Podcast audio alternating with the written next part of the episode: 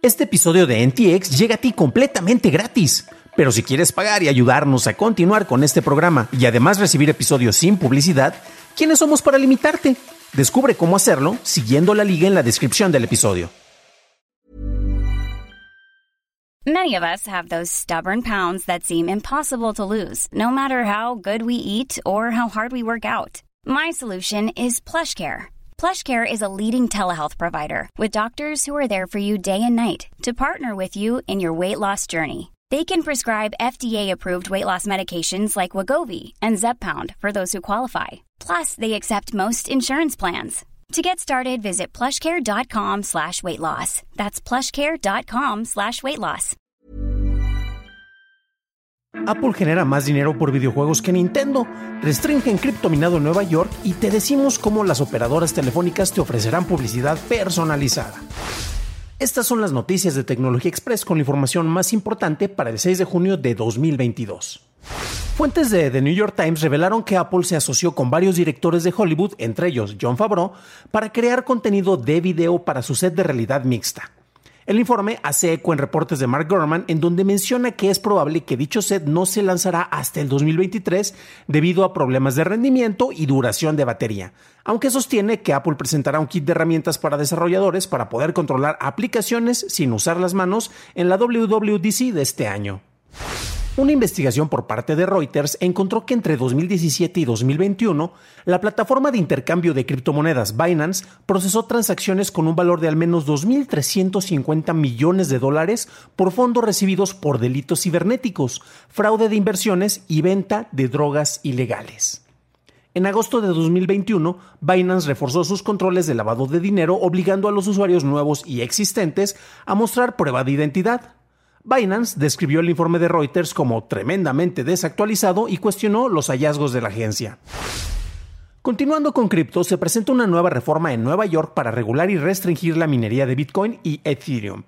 La Asamblea Estatal aprobó un proyecto en donde se impone una moratoria de dos años para las nuevas instalaciones y granjas de criptominado que funcionen usando energía proveniente del carbono.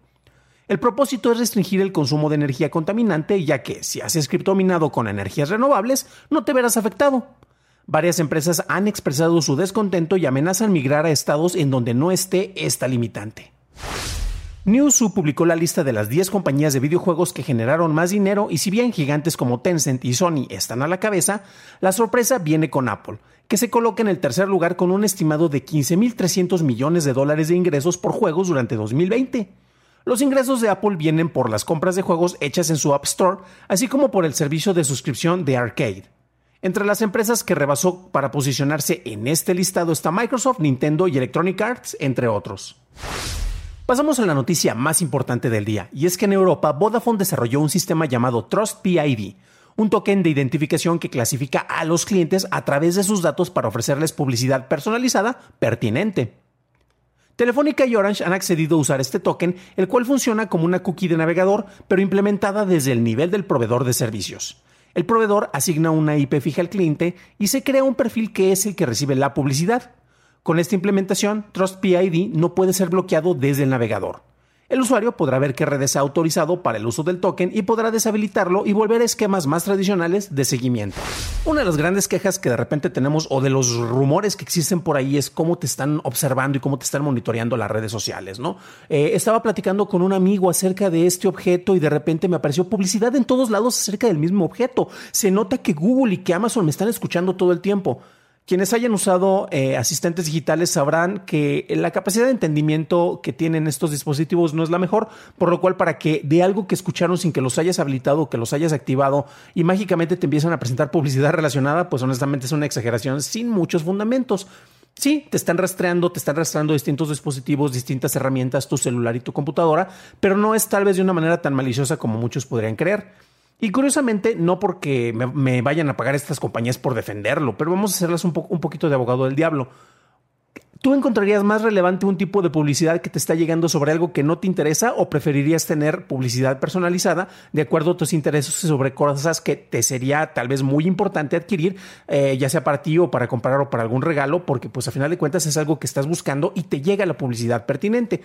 Para llegar a este punto y para que no te, por ejemplo, te anuncien... Eh, qué sé yo, este, pañales para adultos mayores cuando tú no tienes ni a un familiar y tú no estás en una situación en la que necesitas pañales, pues creo que sería más pertinente que esta publicidad fuera direccionada. Distintas compañías utilizan distintas herramientas. Las personas que creen que se les ha estado mucho, se les está dando seguimiento porque escucharon algo que se les dijo, en realidad es porque han buscado algún ítem dentro de su celular o su computadora y se queda la cookie y de repente, seguramente les ha pasado, Llegaste a algún sitio, por ejemplo, al Alineo, a buscar un teléfono celular y la publicidad de ese teléfono celular te va a estar rastreando a 20 mil lugares a los que vayas precisamente porque se quedó una cookie almacenada en tu computadora de que estuviste buscando ese celular. La forma más molesta es precisamente cuando compras algo en Amazon y después te llega mucha publicidad sobre lo que tú acabas de comprar. Entonces, pues como que ahí hay una desconexión entre lo que te debería estar ofreciendo y lo que en realidad estás interesado en, en encontrar, porque pues en este caso ya lo compraste. ¿Qué es lo que ocurre con las telefónicas? Esto es una prueba. En Alemania se busca implementar también este tipo de esquema con el Trust PID y es un token de identificación y esto es bastante interesante. Vamos a ver ahorita una, gráfica concretamente para los que nos acompañan en video. Si nos estás escuchando en audio, recuerda que en las notas tienes las ligas a, esta información y vemos precisamente cómo con este sistema de Trust PID, eh, básicamente eh, se hace una especie de filtro. Entonces, no te van a estar siguiendo a ti directamente, a ti usuario, a mí Dan Campos en particular, no me va a estar siguiendo el servidor con los anuncios, buscándome maliciosamente para ofrecerme cosas que no me interesan, sino que se crea una especie de puente. Entonces, se crea un perfil eh, basado en el usuario y en las preferencias que se tenga y los lugares que visita, y a ese perfil queda almacenado en, los servidores que tienen, en este caso, los proveedores de servicios de telefonía. Entonces, el servidor de anuncios se conecta precisamente a este perfil y a este perfil le va a estar mandando este, esta publicidad. Ya ha habido algunos esfuerzos previamente con Google, por ejemplo, para manejar cosas similares, las cookies de terceros, eh, los manejos con el sandbox, etcétera, pero esta es la propuesta que tienen las telefónicas. Eh, como mencionaba Vodafone, concretamente es el que lo desarrolló. Telefónica y Orange están ah, prácticamente muy interesadas. Eh, hay otra, precisamente otra telefónica en Alemania, no recuerdo el nombre, que precisamente también lo quiere implementar. Entonces, pues eso, algo, esto es algo que se está haciendo en Europa. Nuevamente, esto es precisamente crear un perfil basado en unas preferencias de usuario para que no te sigan a ti como usuario, sino para que sigan al perfil. Hay diferencia de si siguen a una persona en particular a si siguen un perfil. Sí, o sea, a final de cuentas el perfil está basado en ti, pero no estaría tan direccionado con cuestiones tal vez de información tan sensible, o al menos es una de las cuestiones que se plantean. Y si consideras que este perfil no es, no va de acuerdo a tus intereses, siempre se puede deshabilitar y te van a estar traqueando de una manera más directa, o sea, traqueándote a ti y no al perfil. Entonces, esto es algo interesante, creo que probablemente se puede implementar en más lugares. Ya veríamos aquí en México tal vez cómo puede hacer. Entonces, este ATT, por ejemplo, bueno, Telefónica, que también aquí ofrece servicios, o Telcel te podrían mandar este tipo de publicidad eh, y pues más que nada personalizada porque es pertinente en, relación a los lugares en los que estás y a tus preferencias.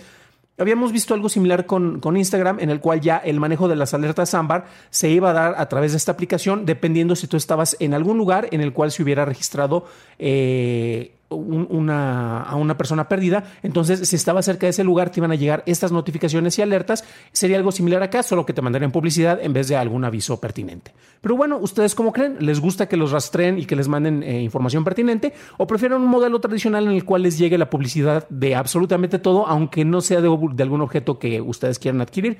Déjenme su comentario, que me interesa saber su opinión.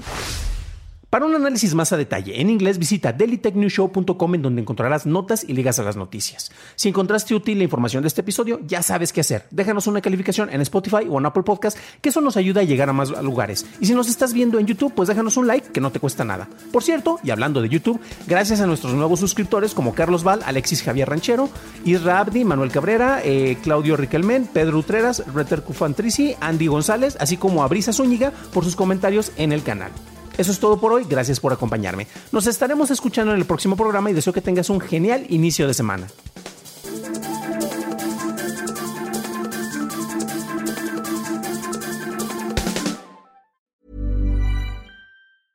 If you thought the only way to get a more defined jawline with natural looking results was through surgery, think again. Juvederm Volux XC is a non surgical injectable gel filler that improves moderate to severe loss of jawline definition and can help you achieve natural looking results with little downtime. Even better, this improved definition lasts up to one year with optimal treatment. No maintenance required. Improve jawline definition for a smooth, sculpted look with Juvederm Volux XC. For important safety information, and to find a licensed specialist, visit juvederm.com. That's J U V E D E R M.com. Not for people with severe allergic reactions, allergies to lidocaine, or the proteins used in Juvederm. Common side effects include injection site redness, swelling, pain, tenderness, firmness, lumps, bumps, bruising, discoloration, or itching. There's a risk of unintentional injection into a blood vessel, which can cause vision abnormalities, blindness, stroke, temporary scabs, or scarring. Talk to a licensed specialist to find out if it's right for you.